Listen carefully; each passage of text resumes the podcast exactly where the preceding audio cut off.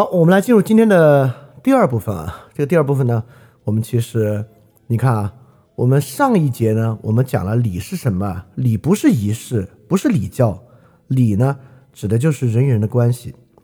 那今天的第一步，我们讲了啥呢？我们说这个这个礼啊，超重要。这个礼为什么重要呢？因为它在意的是这个人与人的关系。敬这部分啊，它就是让人无法手段化、无法各取所需的这部分。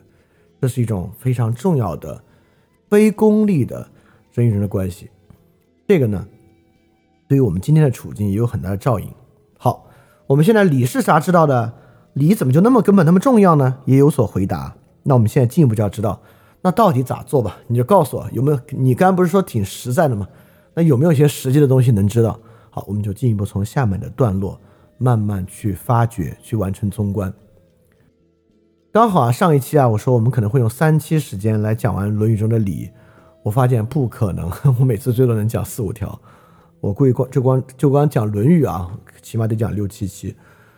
但我觉得也很正常啊，就是我们都知道后世啊，这个中国。思想史啊，就是《论语》注解史。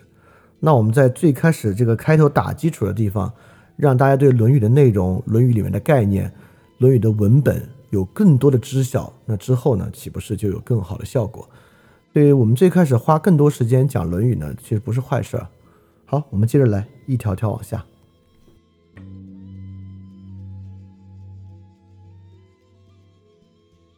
接下来这条呢，来自《论语》的第三章八义。临放问礼之本。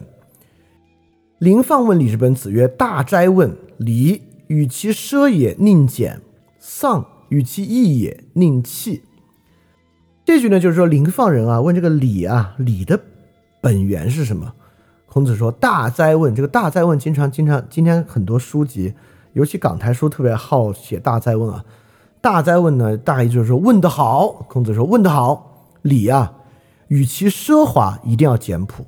比如说丧礼，与其大操大办啊，宁愿悲伤一点。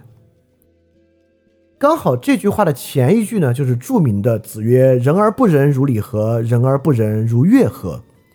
因此，儒家这个根本的义啊，这个仁，也在这个奢俭之变。义气之变之间形成了一个关系。我们也说啊，子罕言仁，对这个地方“人而如人而不仁，如礼何？”紧接着就是“临放问礼之本”。孔子说：“礼与其奢也，宁俭。”可见啊，这与“人而不仁，如礼何”有很大的关系。所以，这地方“仁”这个地方呢，也是以礼里面的这个这个奢俭之变和义气之变来根本的取得含义的。好，我们就来看这句话。这句话我们关注三点：第一。仁俭气的关系。第二，奢俭义气到底怎么理解？而整个这部分呢，我们最重要的，我觉得孔子要讲的，就是礼在人为。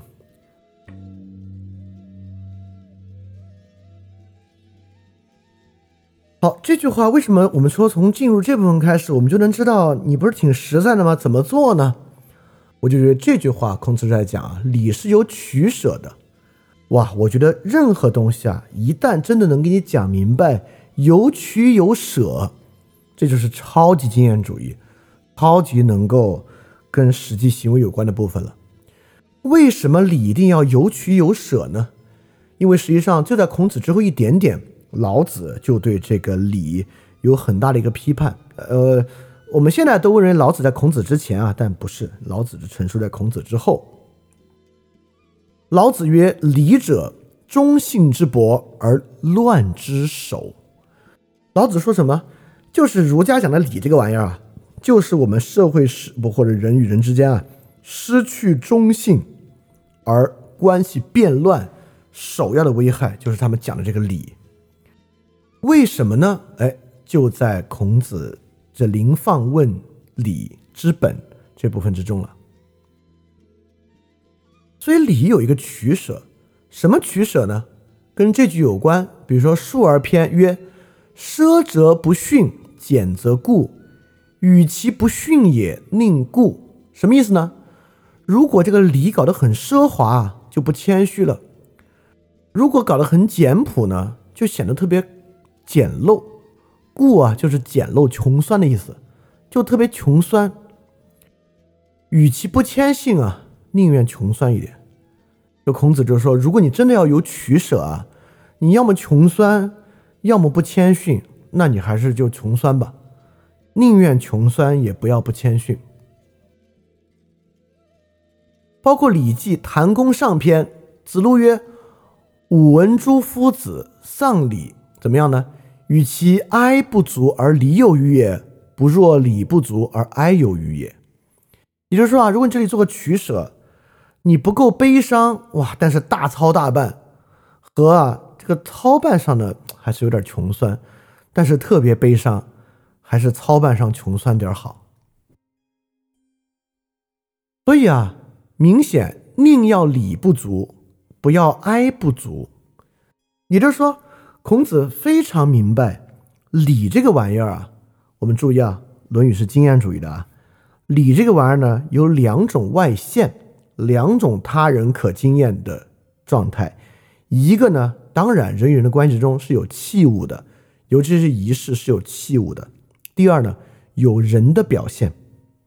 因此，孔子在这里说啊。一定要削减器物，而让人的表现体现出来。对我总结呢，就这节孔子在说物减而人现。我们知道人这个 human 这个人啊，和儒家这个人单人旁二这个人是有很直接的关系的，就两个人就为人嘛，就是最简单的这个象象形文字理解啊。所以说什么叫人啊？人而不仁，如礼何？人是什么意思呢？就比如说啊，如果我参加一个丧礼啊，满脸堆笑去，然后啊，把这个事儿办得特漂亮，给对方包一个巨大红包，依然不行，对吧？我们经常看到啊，哪个官员去赈灾现场，然后哈哈大笑，非常很开心，我们就觉得干嘛呢？但有可能我们会有个辩护方式啊。说这个官员事儿办特漂亮啊，这个赈灾安排的井井有条，一切都做得非常好，人笑一笑怎么了？哎，不行，在这个时候呢，我们不是迂腐啊，在那个场合啊，你去那哈哈大笑还真不行。这就是因为呢，至少儒家讲究啊，这个礼中是有取舍的，物简而人现，也就是说，人与人的关系里面最关键的。还是人的要素。当然，这个在真实的政治世界，尤其是在更大的变到更大的政治世界之上，会变成一个有所冲突的话题。其实，在孔子的时代就有冲突了，不就是管仲嘛，对吧？管仲让天下人少战争，但是呢，他在人与人的关系之间呢，就做得非常糟糕啊。孔子之后就会说。这《论语》里面有多处评管仲，其实就在讲哪个更重要。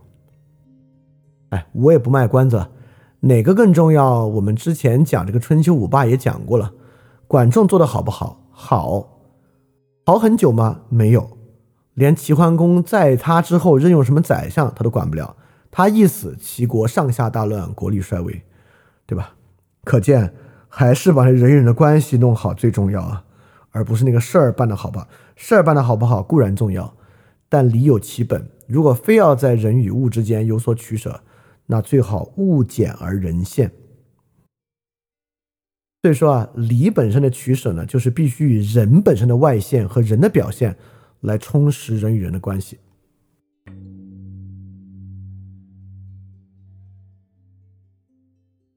这里面也有一个我的取舍啊。因为过去人们评“人而不仁，如礼何；人而不仁，如乐何”，人讲的都是真心诚意，是一个内部状态。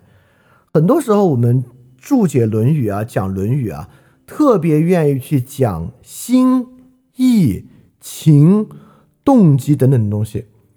我不满意李泽厚先生对于情本位的解释，一来呢，是因为我觉得情本位确实没有涵盖很多别的非感情要素和 intellectual 要素；第二呢。情啊，在我看来也太内部指涉了，而这也不是我自己非要本着维特根斯坦啊，把孔子往维特根斯坦那方面引。我们也发现，孔子这里不就说的是奢俭哀戚吗？对吧？奢俭哀戚也没有在说这个人心啊，那个哀和戚指的不就是你的样表现出来的样子吗？所以啊，我还是把它分为人的外现和物的外现。我不去说什么真心诚意的问题，是有有有什么真心诚意？真心诚意是我们发明出来来用的一个词汇而已啊，并不是要去表征一个人的内心状态。但这句话是很维特根斯坦的，如果你听过那部分，你当然知道我在说什么。所以你会发现，我在做《论语》注解的时候啊，我一直注意不要把《论语》里面的任何意思来当做心、意、动机、情的解释，都把它还原到一种人的外现、可经验的外现来解释，就要维持《论语》的这么一种实践啊、经验主义啊、实用主义的特征。对，因为其实讲《论语》啊，你最简单就是把《论语》内在化，对吧？于丹讲《论语》就是超级内在化解释。包括我对这个王德峰讲中国传统啊，就是讲儒家，我为什么不满意呢？就是做这种内在化解释。我觉得内在化解释呢，最满足于今天人们心理学风潮之下这种内在归因和内指的特点。但是我觉得内在化讲这些东西啊，真的第一俗了，第二流于陈词滥调，难以给予人真正的启发。所以我在讲这个过程中呢，真的意非常非常注意，不要把它搞到那个内内在指示上去了。所以刚才这一章呢，我们就说我们做的取舍啊，不是内心与外在的取舍，是人的外部表现和物的外部表现之间的取舍。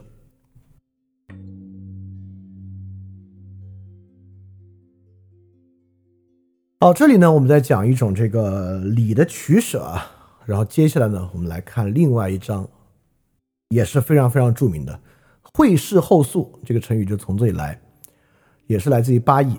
子夏问曰：“巧笑倩兮，美目盼兮，素以为炫兮，何谓也？”子曰：“会事后素。”然后子夏就说：“礼后乎？”子曰：“其余者商也，时可与言师矣。”哦，很有意思啊。子夏说啊，就是这个引了《诗经》啊，就这个美人这么美，而且素面朝天，就这么好看，为什么呢？孔子说一句话，我先不翻译啊。就因为这句话的解释很有争议，孔子说什么呢？会事后素。好，这句话你先留在这儿。然后子夏从这里面得到一个很大的启发。会事后素，子夏就说：“那么礼也是后来的东西了。”孔子说：“牛逼！启发我的人是你！在《论语》里面啊，这个评价是很高的评价。”《论语》里面有两个特别特别高的评价，第一个是孔子评价颜渊颜回，孔子说啊，以后你要发达了，可得带着我混啊，这是一个很高的评价。第二个评价就是这儿说，哎，牛逼，你启发了我啊。其他时候孔子经常说我赞许这个赞许那个，这个人不错，那个人不错，但这两个评价真是超高的评价，所以这一节很重要。而且这一节呢，讲了礼后乎。所以说啊，在这里明显的在子夏与孔子的对话中，有一个先于礼的东西。那既然礼如此重要，这个先于礼的东西是什么呢？哇，这就值得我们好好去想了。而且这个先于礼的东西，是孔子以前也没有想到，子夏提示他，才从会事后素中想到的东西。那什么叫做会事后素，就很重要了。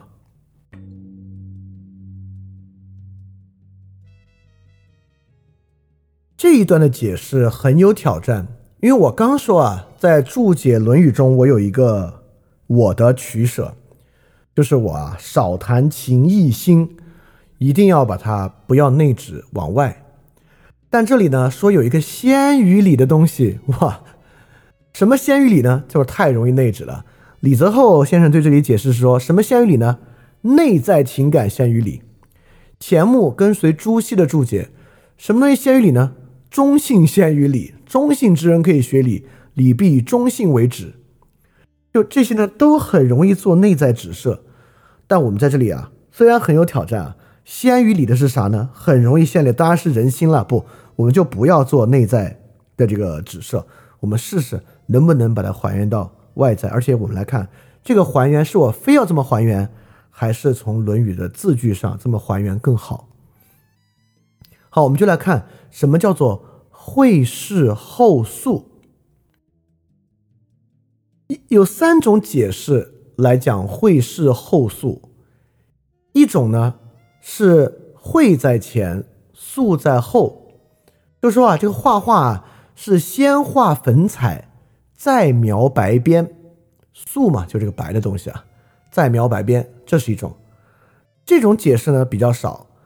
另外的解释啊，因为礼后嘛，会试后都是倒装句，那应该是说后于素，意思就是说会试后于素，就有两种解释。一种呢，把会试后素还是当做画画，先有白纸，再有绘彩。第二种呢，哎，我觉得更有意思，因为之前呢在讲一位美人，确实有很多地方呢，会试指的是最早的化妆。绘事后于素呢？再说，先有素颜，再有会妆。那 anyway，那不管是先有白纸，再有绘彩，还是先有素颜，再有绘妆呢？这两个意思是有相近性的。那么其实各家注解啊，都是把它当做后于素来看待的。这个呢，也与子也与子张最开始引的那句呃《诗经》啊关系是最大的。那么 OK。那么美人啊，得先有素，再有彩。那么礼也是一样，礼于就是礼是后于那个玩意儿的，后于啥呢？那后于自然是一个素的东西。也就是说，人心人之白纸，人之素颜。这句话为什么做内指呢？就是因为这个白纸素颜的比喻，我们就认为啊，这是人的基底，所以要什么？要先人而后礼。哇，经常有注解说这句话。要先人而后礼，那这个人的意思太可太复杂了。怎么叫人呢？要克己复礼归人，怎么礼呢？先人而后礼，那个这个人一会儿跑前面，一会儿跑后面，这可难解释了。所以我绝不接受先人而后礼的解释。人一定在礼之后，对这种人得先是个君子，才能处理好人与人之间的关系。不，儒家绝对不会这么想。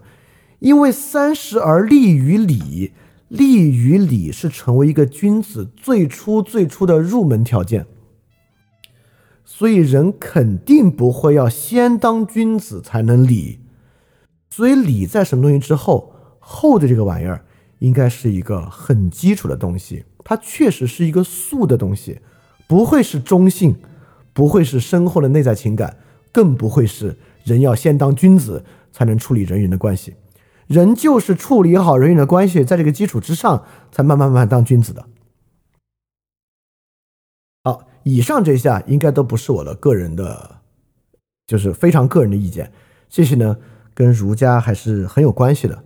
但重要的呢，就是我们怎么能找到最开始那个玩意儿是什么呢？在朱子注的这句里面有一句重要的话，朱子说：“礼必忠信为质，质量的质。”我们今天也知道这个词“质地”等等等等的，哎，我们从“质”这个词入手，《论语》里面还真有一个文质之辩。我们知道一个词叫“文质彬彬”，我们看“文质彬彬”这个词从哪来啊？看这个“质”怎么理解？也就是礼啊，确实要以一个东西为质。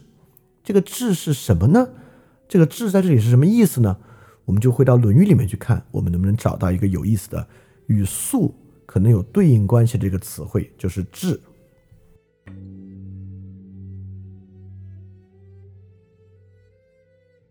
这段有点这个这个侦探小说的意思啊，来自于《论语·雍也》。子曰：“智胜文则也，文胜智则始。文质彬彬，然后君子。”这个“质”跟“文”啊，就是很明显。这个“质”呢，就讲质朴；“文”呢，讲文采。他啊说的啊是这个人言谈，这个人如果质朴太胜过这个文采啊，显得有点粗野；但是文采太胜过质朴呢，显得会浮夸。所以这个人啊，就是还是中道之论啊，就要文质彬彬，哎，才是一个君子。所以这里的质不是质地的意思，在这里质呢就是质朴的意思。也和史也是一个很有意思的对仗。余英时先生啊，这里质呢是翻译为人的朴实本性，文呢解释为人的文化教养，但翻译成朴实本性吧，又变成内指的了。因此，我们还是不要内指。我们来看再说啥。在朱子注这句话“智胜文则也，文胜智则始”里面，有一个很有意思的对仗。他说啊，与其食也，宁也。好，你看这里又有取舍了。只要有取舍就好办了。有取舍呢，就有那个经验性的东西，就有能看出儒家这种气度的东西。也就是说啊，一个人啊，与其变得有点浮夸，不如野一点。其实孔子也有这个评价，因为孔子到后来啊有名之后嘛，加入了很多后世的后来的弟子呢，都是士大夫之后。孔子有个评价，就是我早期的弟子啊有点野，晚期的弟子呢就很屎，不 不是不是很虚的那个意思，就是我用这个对仗，就是有点很恭敬，很不错。但孔子说啊，如果啊我要找人跟我一起做事的话，我还是要找我早期的弟子。哎，这里看起来啊，既然有取舍呢，跟那个奢俭啊又有点关系了。也就是说啊，在孔子看来啊，与其巧言令色，不如直率无度。也就是说啊，与其特别浮夸，不如直率一点。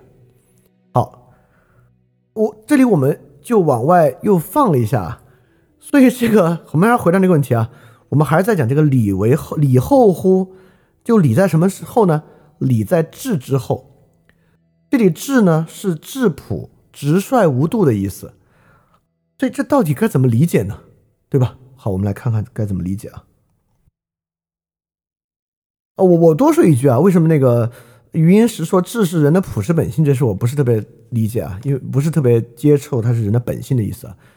因为人的朴实本性，比如小孩子的本性超自私，对吧？难道？就是与其食也宁也，要保持小孩子这种很自私的品性吗？其实不是，对吧？好，这个智与文，这个直率无度与这个精巧包装的东西，如果要与我们今天生活对应，我们能找到一个什么样的东西来对应呢？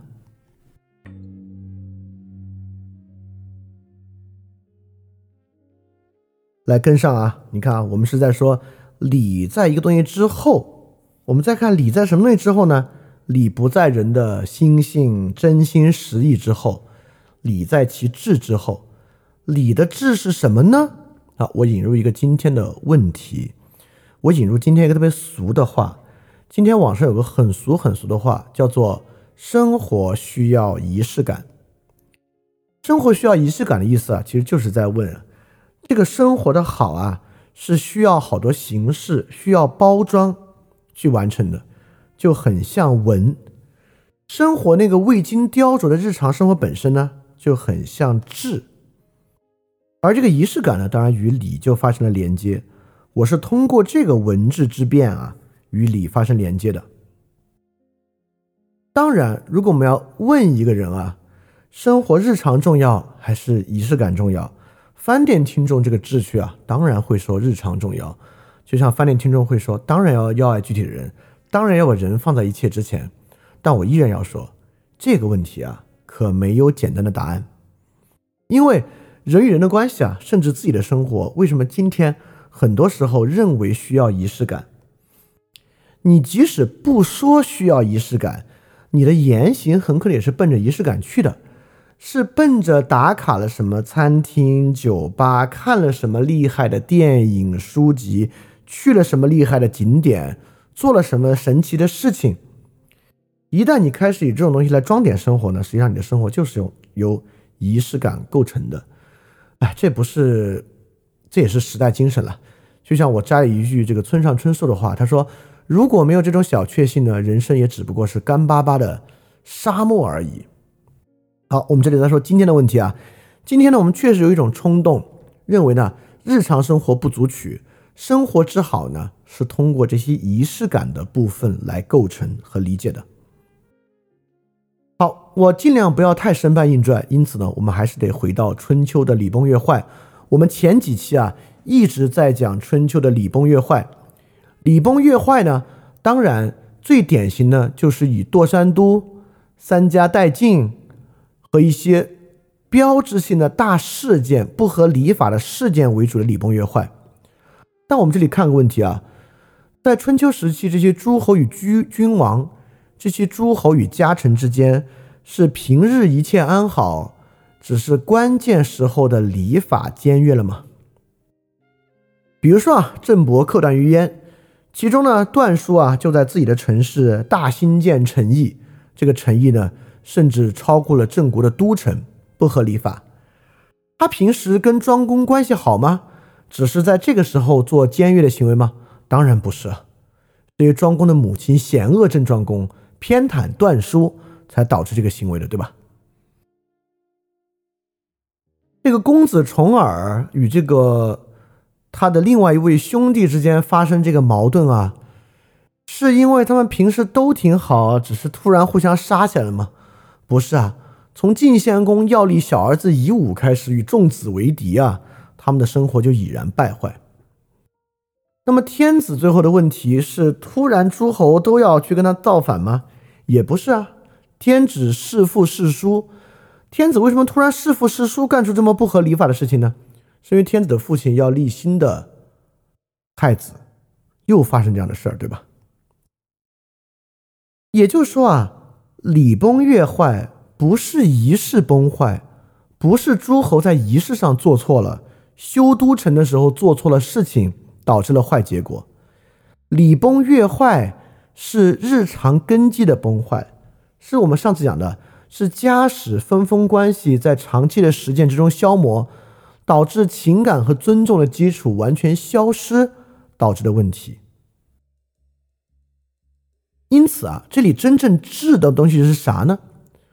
不是显现出来的被我们注意到的这些坏事儿，比如说郑伯克段于鄢，比如说段叔修建都城，比如说天子弑夫弑叔，而是春秋上没有记载的郑伯在把母亲关到地牢里面之前，他们的日常生活，是晋献公啊从曲沃克邑，克邑之后四处征伐的家庭关系。对吧？齐桓公的故事是桓公的老爸在春秋没有记载的地方是怎么到处乱搞的，是怎么把他们家的关系弄得一团糟的这些事情。可见礼崩乐坏不是仪式崩坏，而是日常的崩坏。所以这里呢，我们又看到两种东西啊。第一个呢，就是那些最被关注的人与人的关系和现象，比如说一对夫妻，他们的婚礼。他们出国旅行，他们一些典型的大事儿，就是我们讲的生活需要仪式感的那些仪式。那么，以及在其之后啊，在完全无法进入你生活显象的日常的人与人的关系，所以礼为后。礼在什么之后呢？礼这种显象作为显象的人与人关系，正是在这些。不作为显象的人与人的关系之后构成的，对我是这样来解释礼为后的，也就是说，礼是一种可见的、可感的良性的人与人的关系，它是在什么之后呢？就像会事后素，不管是先有白纸还是先有那个素颜，那个素颜那个白纸指的是啥呢？指的就是甚至在你回望的时候无法进入显象。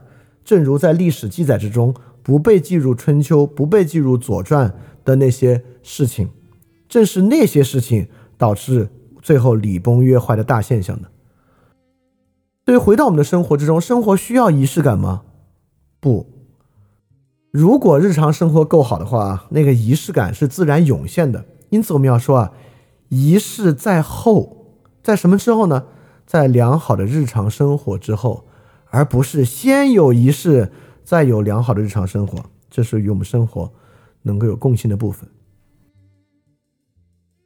那我要问了，有时候我们也会说啊，那我们是不是要让这个日常生活获得仪式感呢？啊，我们经常这么说啊，什么叫生活仪式感？你误解这个意思啊，小雨老师，生活就有仪式感，不是说你要啊要去做那些仪式，而是要把你的每日日常生活活出活出仪式感。我就觉得，如果这么辩护这句话，就有点为了辩护这句话口不择言了。我认为让日常获得仪式感啊，就是 是一句很难理解的病句。因为仪式感和日常这个词，我认为从词义上啊，从使用上就是矛盾的。所以我其实很难理解，如果没有真的特别强烈的语境啊，什么叫把日常生活获得仪式感？而且网上说那个仪式感呢，要的还真不是日常生活，就是要靠多做一些什么来做出来的部分。好，这里啊，我们是联系了我们今天生活中的一些想法啊，来看什么叫礼为后。也就是说，我再次重复啊，那些被关注、被显象的人与人的好关系。是建立在那些甚至没有进入显象的日常关系之后，这些东西才是白纸，是素颜。因此啊，这里有一个挺残酷的东西啊。你看，我们现在又聊啊，这有道理，所以我们就会觉得啊，要尝试去发现日常生活之美，完全没有在说这个事情，或者啊，要接纳日常，完全没有在说这个事情。也就是说，礼为后。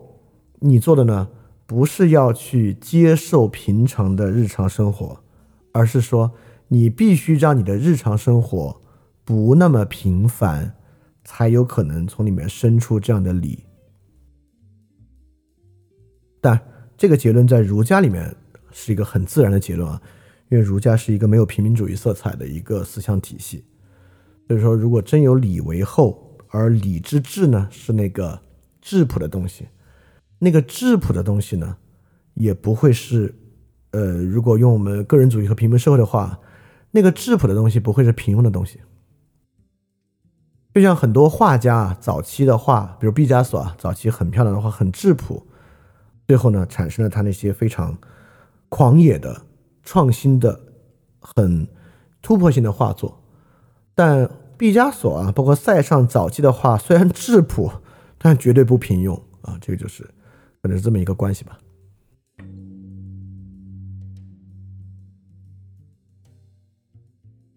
好，接下来呢，我们今天最后一个部分啊，是我们要去看八一里面一共六句话。这六句话呢，呃，这地方我做个小突破啊，就是这六句话做前后完全贯通解释的，我还没怎么看到。当然，其中一个很重要的原因就是。我也就读这些《论语》注本加语音史的书，对于，呃，茫茫多的中国古典的《论语》注本，什么《论语正义》，我其实也没有看特别多了，我就看那些最关键的。就在我看的里面，没有把这些话做前后贯通解释的。但在我自己看的过程中啊，我觉得他他他前后贯通解释，绝对表达了一个极其完整的意思，所以我来做这样的注解。而且你听了之后，你会发现这可不是一个什么了不得的突破啊，就是把这几句话做前后贯通解释。很自然，好，我们就一句一句来。马上，这几句话呢，其实是在讲礼与传统的关系。要这个东西在我们的生活世界和儒家中很重要啊。就儒家在意人与人的关系，而且儒家是一个极其尊重传统的一个思想体系。包括孔子说“五从周”，包括孔子要复兴周礼。孔子可不是说人与人的关系特重要，我要。建立春秋时期人与人的全新关系的范式，儒家不是这样的气质的。儒家是一个非常尊重传统的东西，而在今天我们的生活之中呢，就中国传统啊，也看上去是一个很守旧的玩意儿。所以，我们来看看礼与传统的关系是怎么样的。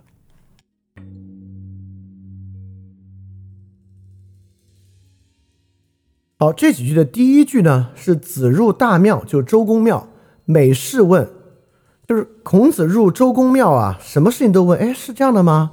哎，是那样的吗？就有人在说啊，不，不是说这个年轻人很懂礼吗？怎么什么都问啊？孔子就说啊，这不就是礼吗？像《春秋繁露·交氏对篇》也曰：“孔子入太庙，每事问。为什么呢？慎之至地也，谨慎到极点了。”孔子说：“这不就是礼吗？”所以礼是什么呢？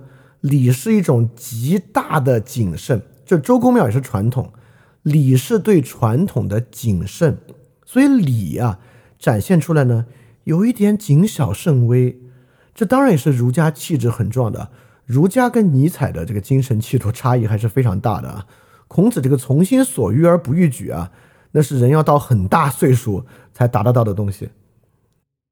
在之前的时候啊，其实。儒家是一个对传统保有非常谨慎态度的一种思想。好，那我们就这句话呢，体现出了孔子这种极其谨慎的态度。那么孔子为什么要这么谨慎呢？我们来看下一句。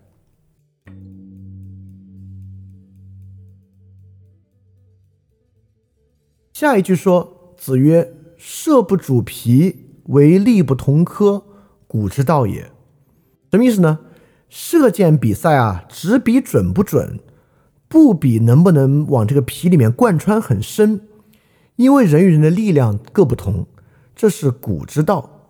呵，听上去确实跟上一句话完全在说不同的东西啊。上一句呢在说孔子入大庙，这一句呢又在说这个射箭比赛的一些传统，所以说不把它完整理解呢，也能也我我也能想象。但我们来看啊，上一句说孔子很谨慎。好，我们再问孔子为什么对传统这么谨慎？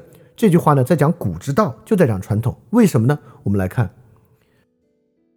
这句话有个历史背景。什么叫射不主皮？乐记有一句话叫“武王克商，散军交涉，而冠革之射息”。什么意思呢？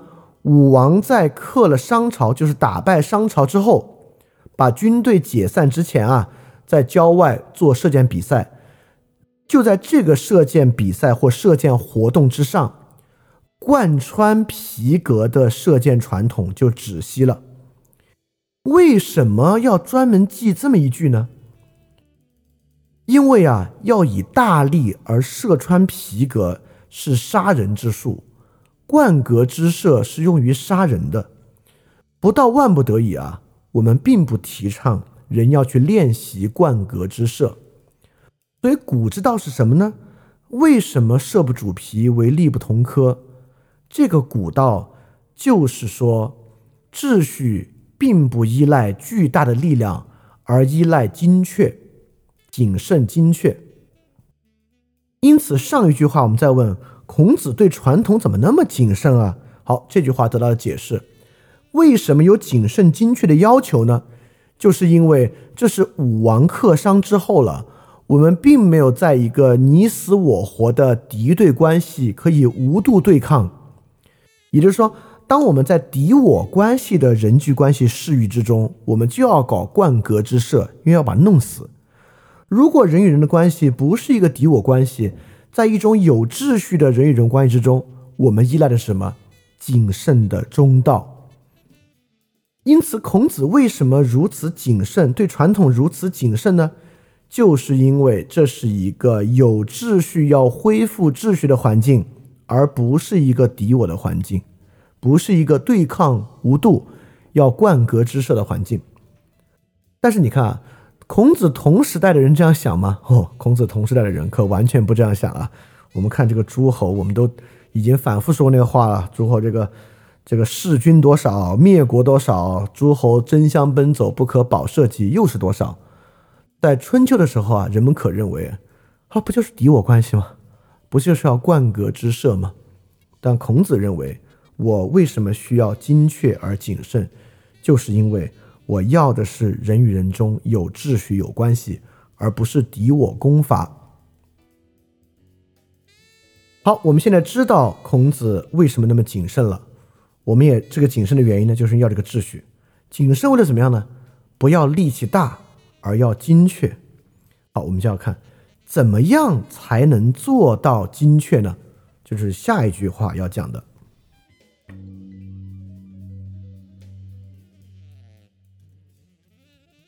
这里这种精确性依赖什么呢？依赖传统。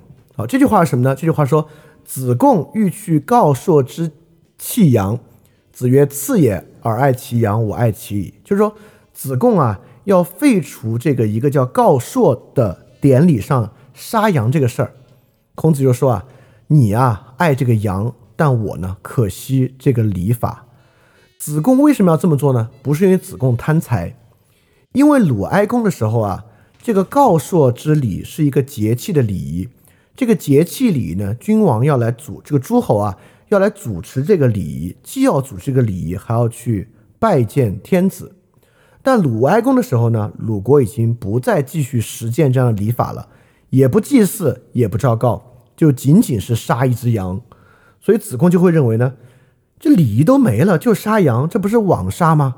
所以就主张不要杀这个羊。所以子贡这么做可不是没有道理的，也就是说，这是一个已然失去了食指的礼仪，就只剩杀羊的壳子了。但是呢，子贡啊，我们今天人应该很理解子贡啊。这个情况之下，杀这个羊不是白杀吗？孔子说：“你爱这个羊，我爱这个礼。”也就是说，你看李泽厚先生在这里解释啊，这就是一种形式之美。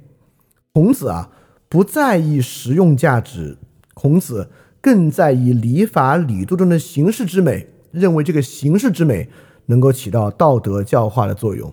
啊，这是一种内指啊，我们还是去诉求人的审美感觉。我就当然不能接，我当然就不能接受这样的解释了。那该怎么解释呢？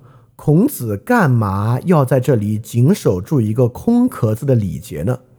好，你看我为什么要把它贯通解释啊？我们立马来看下两句，孔子为什么要谨守住一个空壳子的礼节？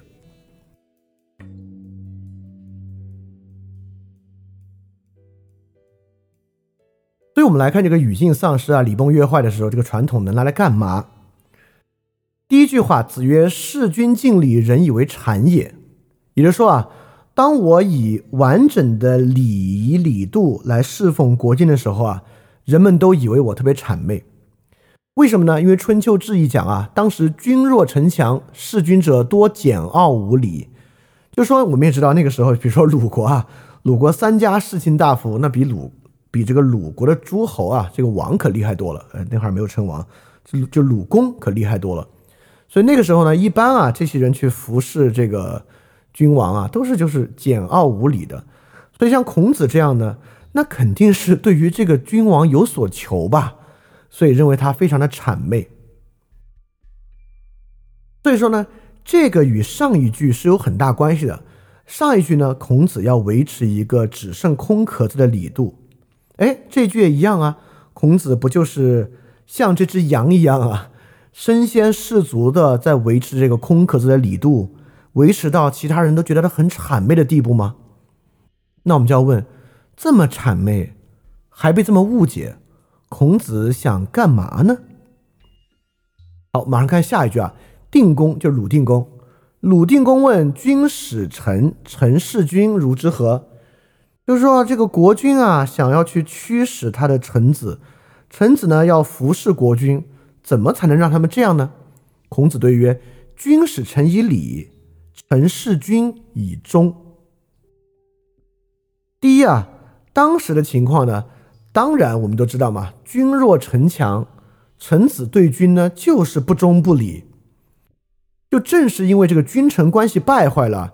这个鲁定公啊，才有这样的困扰，对吧？才想知道怎么样君使臣，臣事君。但是不知如何是好啊，所以按照这个链条推下去啊，原因呢是因为君弱臣强，怎么办呢？那就强起来呗，那像晋献公一样，你们都杀了不就完了吗？所以你看，孔子在尝试给他另一个解释，为什么呢？是因为文公啊，或者哀公啊，有有两个说法，废了这些礼节，不守树告之礼，君不为君，因此呢，才臣不为臣，才会有弑君无礼的情况，然后才有定公问政，该怎么办呢？孔子就说啊，既然最开始出这个问题，就是因为废礼，所以孔子呢，以礼答。不仅以礼答，孔子也事君敬礼，希望什么呢？希望在这个情况之下，君使臣以礼，然后可以怎么样呢？可以臣事君以忠。所以你看啊，第一个循环是一个恶恶循环，君废礼，臣呢就不尊君，君呢得不到臣的效忠。最后呢，要不你干了他，要么他干了你，这种善恶恶的循环。我们讲呢，春秋礼崩乐坏，这个善的脆弱性，就是指春秋啊，稍微一碰就要陷入恶恶循环。孔子要做的啥呢？从那句要维护住那个阳的礼仪啊，到这一句，我们却发现孔子想做那个善善循环的起点。既然是这个原因，孔子既告诉定公礼与忠的交换关系，孔子也事君敬礼，看这个定公啊能不能使臣以礼，以让臣事君以忠，这么一个道理。好，这里呢逻辑很明白了，但是呢，我们不得不认为这孔子啊太迂腐了，太迂腐了，就靠这个什么使君以礼，他他何德何能，能够让这些臣子啊，在这个臣弱君强的情况之下，他他竟然可以回来事君以忠呢？我们当然啊会像孔子的弟子一样，觉得像比如子路这样弟子。就经常会觉得，比如说孔子在说什么名正言顺的时候，子路就会觉得太迂腐了，实在太迂腐了。我们读到这里也不禁会说，这孔子的意思吧，我是知道了，但我觉得孔子真是有够迂腐的。他居然相信这个情况之下，他靠他这个礼啊，能推动一个善善循环。好，我们这里就要问了啊，那这个礼，这个传统，凭什么能有这样的作用？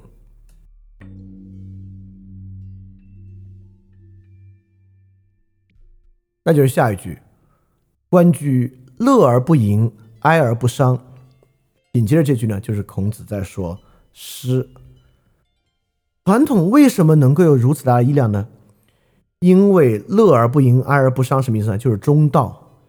传统有这样的中道和精确性。所以在这地方呢，传统特别像我们以前讲那个努斯。传统呢，就是这个实践智慧，也是这个智性直观。长期凝结下来的中道，在传统之中，因此才相信，如果依循传统，传统就已经有了这样的中道，在这个中道之中呢，就可能恢复君臣关系。当然，讲到这里啊，绝对不可能完全消除我们的疑惑，认为孔子又不迂腐了。但我们至少知道了孔子这个信心的来源是啥。孔子的信心呢？来源于对于传统之中中道的把握，也就是说呢，孔子不相信我们在新情况之下，依据我们自己的伟大智慧，可以创造出一种全新的道路。孔子更相信，这个传传统之所以能维持到现在，传统本身的演化和形成过程，已经形成了一种能够把人摆在合一位置之上的能力了。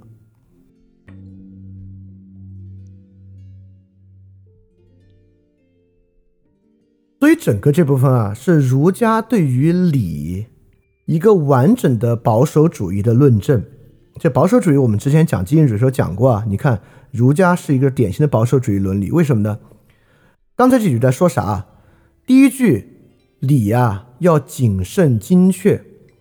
为什么要对传统谨慎精确呢？是因为啊，我们不要轻易进入失望，觉得秩序不在，要用武力的境地。我们现在要的就是秩序，为了要秩序，就要精确。怎么能够精确呢？依赖传统就可以精确。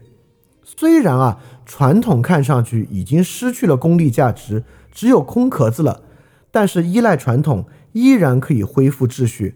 为什么呢？因为传统中有中道。好，这个从头到尾就是儒家一个非常完整的保守主义论证。认为传统之中有实践智慧啊，努斯啊，中道啊，你管它叫什么都行啊。认为为什么要尊重传统？为什么改良优于激进革命呢？就是因为促使现在具有秩序，就是因为过去的传统有中道，有这个 golden mean，能够实现一种平衡。所以说，所有保守主义和保守主义思想流派，东方西方，都对传统有这么强烈的把握。因为我非常明白。在一个，这是我们在那个专题里面讲的，在一个如此快速发展啊，讲究这个范式转换啊，不断迭代啊，什么元宇宙啊、区块链啊的当下，讲这个因循传统啊，是个特别不酷的事情，是一个特别迂腐的事情。但是，但我确实有这样的思想倾向啊，而儒家也有这样的思想倾向，而这样的思想倾向呢？就是因为传统中凝结下这个中道啊，这是很重要的。当然啊，我立马就要给你讲，这个真的这么迂腐吗？就在关雎“乐而不淫，哀而不伤”之后，这句是什么呢？哀公问社于宰我，宰我对曰：“夏后氏以松，殷人以柏，周人以栗。”曰：“使民战栗。”子闻之曰：“臣事不说，岁事不见，既往不咎。”也就是说，哀公问宰我，哀公为什么要最问宰我呢？是因为哀公要解决鲁国三家篡权的现状。宰我啊，就说这个社稷这个祭祀有什么条件？周的人啊，是以栗子树来做社稷上的祭祀树。为什么以栗子树呢？就是要使民恐惧战栗。孔子一听这个，但你看，宰我说这个玩意儿是符合传统的呀，符合这个周礼的呀。周人以立啊，孔子一听这个，立马不高兴了。成事不说，碎事不见，既往不咎。过去的事情不要这样。孔子不建议哀公以武力的方式激烈的改变三家篡权的现状。所以你看，为什么这个关雎后面立马跟这一句，就是因为啊，其实我觉得这个儒家写这个人很厉害，他写到这儿就会觉得，你们觉得孔子肯定超迂腐。只要是传统都遵循，不，儒家是有自己强烈的一个视角和视野的。儒家要什么传统呢？儒家要的是能够恢复秩序、止战的传统、改良的传统，而不是巨变的传统。巨变的传统，晋献公、齐桓公、始皇帝啊，看看下场是什么样，对吧？这听上去就是双标啊，孔子。他要传统，但是有所取，有所舍，舍那些激进改变、以战争武力的传统，而非常强调以和为贵。这我们上次已经学过了。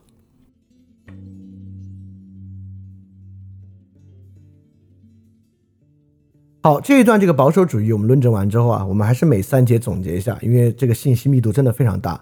这三节我们又知道了啥呢？第一啊，我们知道礼以人为基础。人与人的关系有两种表现：一，表现在人能够形成外线之上，言谈举止、表情、情绪；第二，表现在物质上，包括仪式、取用，包括今天礼物、财物。如果人与人之间的关系要在人与物之间做出取舍，一定舍物取人啊！但今天很多人在婚姻关系里面就是舍人取物嘛，这当然就是不合孔子对于人关系的。人与人只要有关系，一定舍物取人啊！这是儒家对人与人关系的一个想法。第二，那些能够被我们注意到的人与人关系的现象，礼，它的基础是什么？基础是那些不被我们注意到、不被记忆的更加日常的生活作为基础的。一个好的人与人的秩序啊，不来源于那些显著的能记住的大事儿，反而呢，来源于更日常的生活。当然，我们刚才就说，这不是陈词滥调的，不是反过来要赋予平凡以意义。而是要让日常生活不凡不平庸啊，这个才是儒家要实现的。这个日常生活如何不凡不平庸？你想想孔子怎么过日常生活的，在里面怎么描述一种君子的日常生活的，你就知道君子每天活得有多累了。那种生活肯定是没有平庸可讲的。那么第三点呢，我们就讲啊，要遵从礼的传统，为什么呢？其中有中道，就可以帮助我们恢复秩序。对，对于我们来讲，该如何做呢？我们要去坚持和尊重那些跟人相关、由人来执行的礼的传统。当然啊，传统问题在儒家是很大的问题啊，没有那么简单啊。《论语》里面不光这个地方在讲传统，《论语》里面很多地方在讲一种复杂的儒家面对传统的关系。这也是我们之后要继续进一步学习，以便能够更丰富的了解儒家如何应对传统这个问题的。儒家，我们刚刚看到儒家的保守主义啊，儒家的保守主义也是有改变的，不是墨守成规，遵循一切传统。儒家是有自己的立场看待保守主义的，这个立场呢，就是仁和，这是儒家在传统之中做出取舍的一个立场。所以在这里面呢，我们也可能能够对保守主义有一多一点的认识。而我们今天呢，也可以对过去形成的秩序以及。按照过去形成的秩序和传统来做事，尤其是规制我们自己的人际关系，可能是更明智的抉择。这一点产生一点点想法，呃，因为今天确实是一个非常激进的诉求人与人的关系产生巨变，达成一种新状态、新模式，下一个代际的新方法的一个时代。正是在这样这么激烈巨变的时代啊，可能重提传统以及呃依循传统，似乎是更明智选择，可能是很有帮助的吧。因为愿意接受这些激进路线的呢，大致很年轻。你接受接受到四十多岁，然后再后悔吧，可能又有点晚。但我这话太迂腐了，对吧？我刚这话真是太迂腐了。但是我们讲讲这个儒家啊，自自然然真的会有点推向像这样的结论。当然你也不必今天做出这个取舍了，但你至少知道儒家有这么一套想法，这么一个观点。好。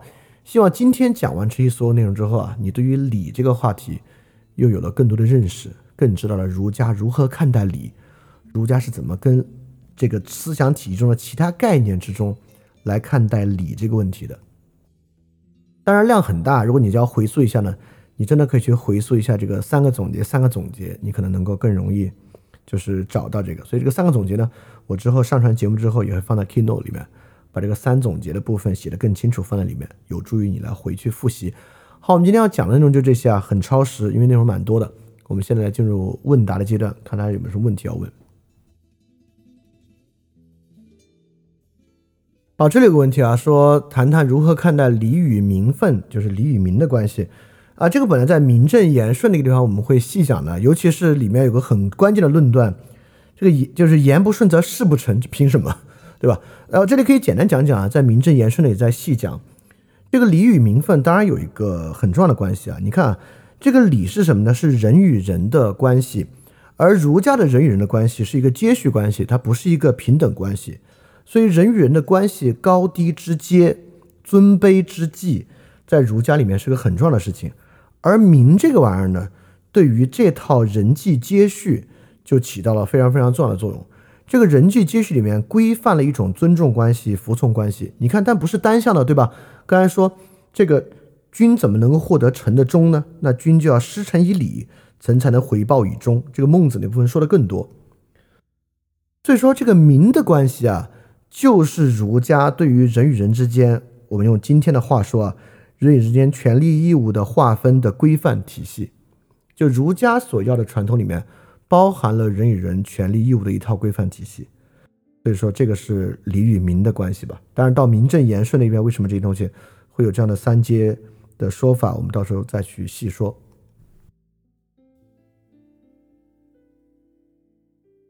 这个问题啊，这是孔子对于新思想的忠言逆耳会怎么看？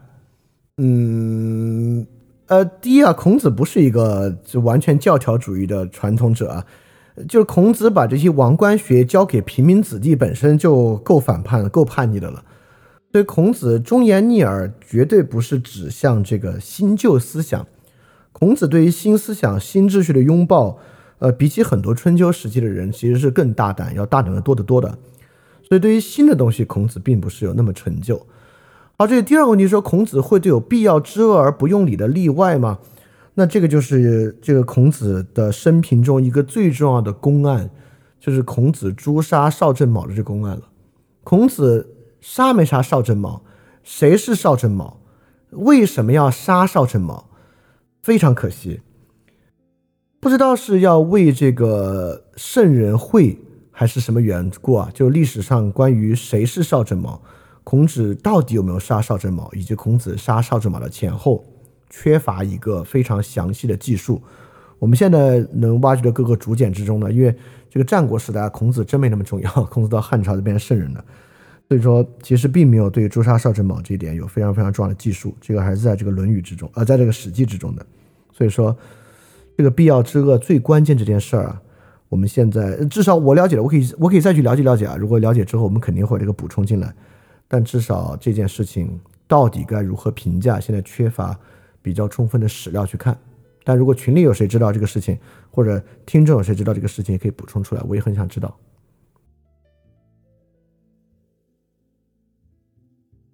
好，这个问题问的很好啊，他说“人而不仁，如礼何？”这里“人”不就是在礼之前吗？你刚才说“克己复礼，归仁”，人在礼之后，所以说“礼之礼后矣”，不可能在人之后，这不写“人而不仁，如礼何”吗？对我这个问题问的很好。对，这就是我开始说的，《论语》里面呢，很多地方就是有前后矛盾之处。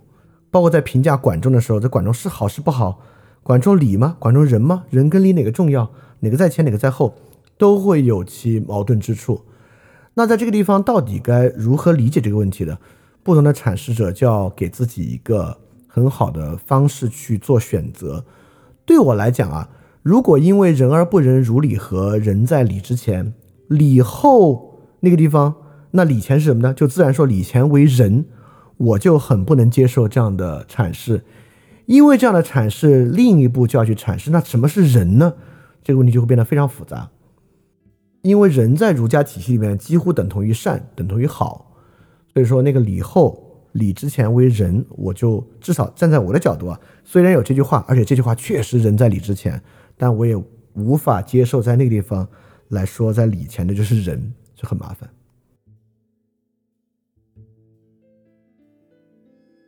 好，这里你看，这里就马上群里就有同学补充啊，这群里确实有这个古文造诣和古文书程度比我高很多的人，啊，这其实也就是一个，就是真啊，真就说了里面这个子产杀人的故事，这个以后我们可以再去了解了解，但一会儿真可以直接补充在里面。好，这里还有个问题啊，说舍物取人里面的物指的是利益财产吗？如果取物的目的是让作为对象的这个人更接近中道呢？我我我其实也不知道这个问题，这个问题问的有点复杂，或者说这个问题问的有点抽象了，能不能再去明晰一下这个问题？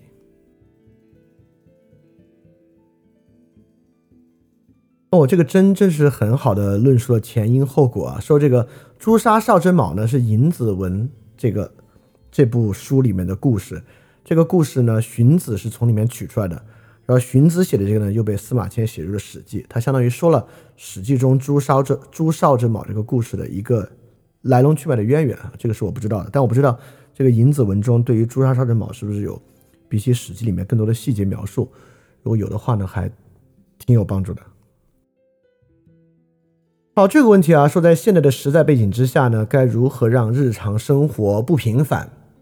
啊，这个我们就之后在礼里面细说啊。之后在人与人关系细节里面，礼里面有很多部分都在关于一个君子待人接物的方面。这个不平凡，呃，我我我在这里说一句啊，因为我觉得我在我在这里说，稍后详解好像也挺不负责任的。我我稍微多说一下，这个不平凡是啥？这个平不平凡啊，肯定不在于你的功绩，肯定不在于取得了多大的功业。我不如这么说吧。平不平凡在于其丰沛程度，就是你对一件事物理解的丰富性。如果一个人啊认为世界就是弱肉强食的，他自己的能力啊促使他成为丛林中的王者，他就算建立了全世界最大的企业，他的生活也还挺平凡的。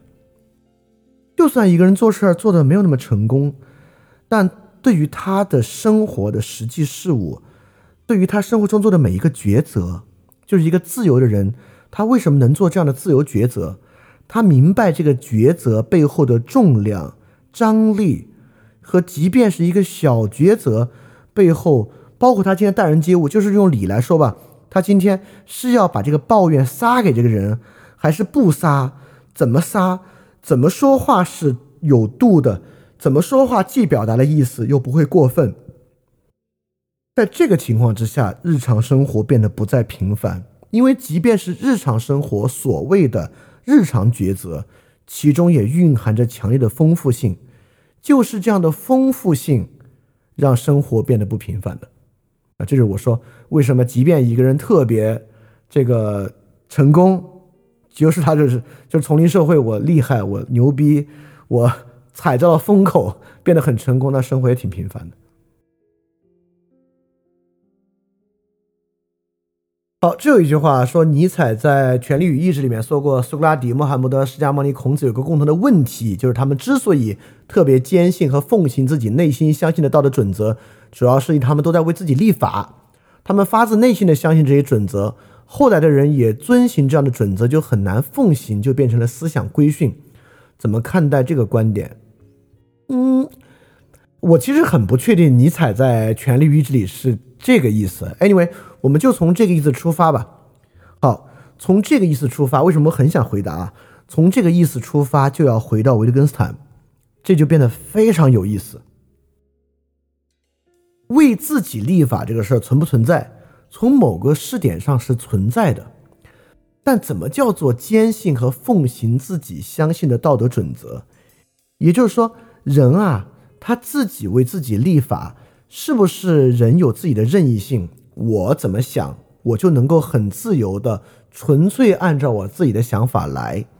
也就是说，我们在维特根斯坦那里讲过，论确实性，这个确实性在哪里？你看，这是我一直要强调，儒家是实用主义和经验主义的这一面。纯粹浪漫主义的东西啊，是可以坚信和奉行内心的道德准则的。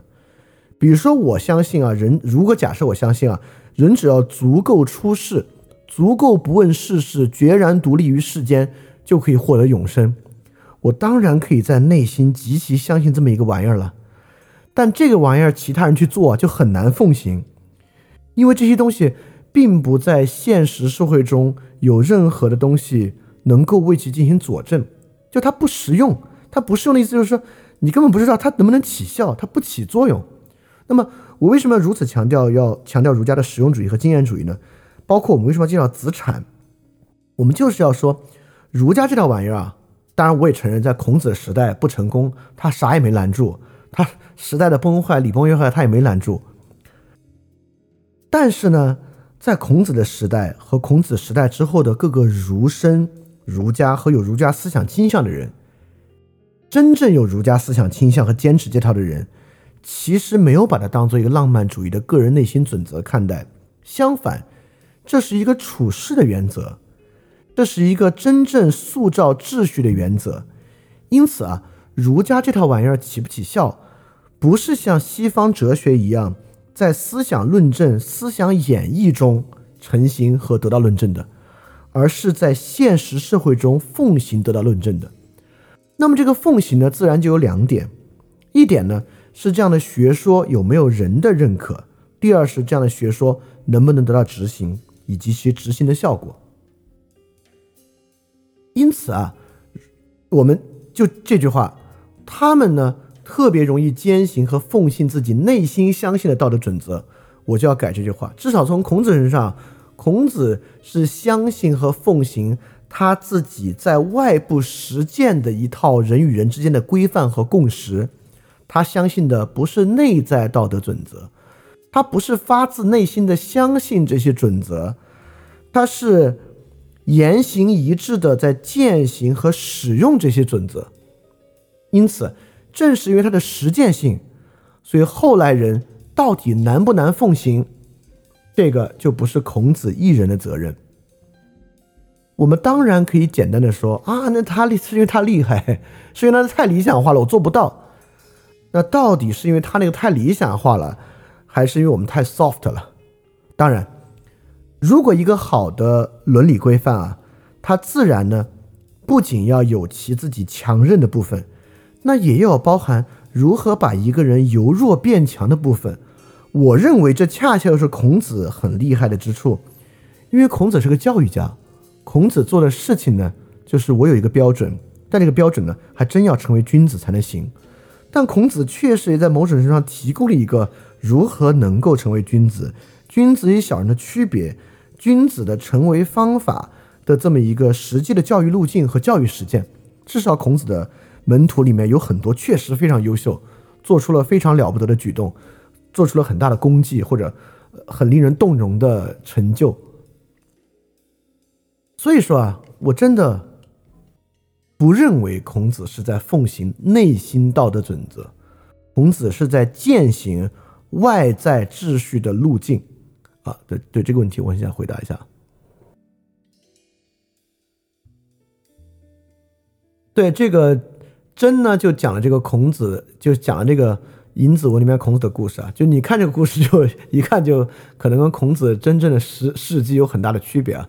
所以真也讲了这个，讲为什么诛杀这个东西可能并不符合史实，而是后来借孔子之名编的一个事儿。事实上，庄子写的书里面有很多很多孔子的事迹但里面真正是孔子做的是非常非常少的大多数都是就借这个人来说表明一个态度而已。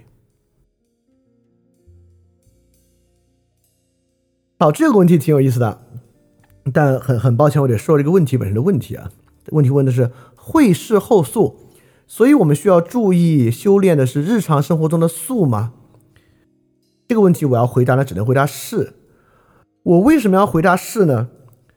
就是因为这是个纯粹语法命题，因为会事后素，素在前句话里面是这个关键了，所以我刚才又说日常生活，说我们要注意修炼日常生活的素嘛，当然是了。但这里回答是，并没有对其有任何的信息的增添，仅仅是从这个语法上去肯定了这句话而已。所以我觉得，这这个问题本身问的就是一个语法命题，所以我很难去多说点啥。好，那今天大概我看大家问题到这，其实问题挺多的，今天问题质量都很高。呃，那今天就讲到这里啊，希望今天这个部分对大家理解《论语》和儒家呢，呃，能够有所帮助。那我们下周一继续啊，因为我发现这很长啊，我们下周结束之后再休息一周吧。我每每每周也就能讲四五句，一共数量还挺庞大的呢。那我们下周继续啊，呃，如果大家有其他问题，我们可以继续在群里面呃继续沟通着。我们下周一再见，大家记得感谢相信。非常感谢你收听本节目。如果希望每周一加入微信群，跟我们一起学习，提出问题，看到每次分享的 keynote，可以微信添加“想借 Joy Share”，想借的拼音 x i n g j i e，Joy Share j o y s h a r e，并说牛津通识读本，就可以被我们拉入群中，每周一起学习了。欢迎你来。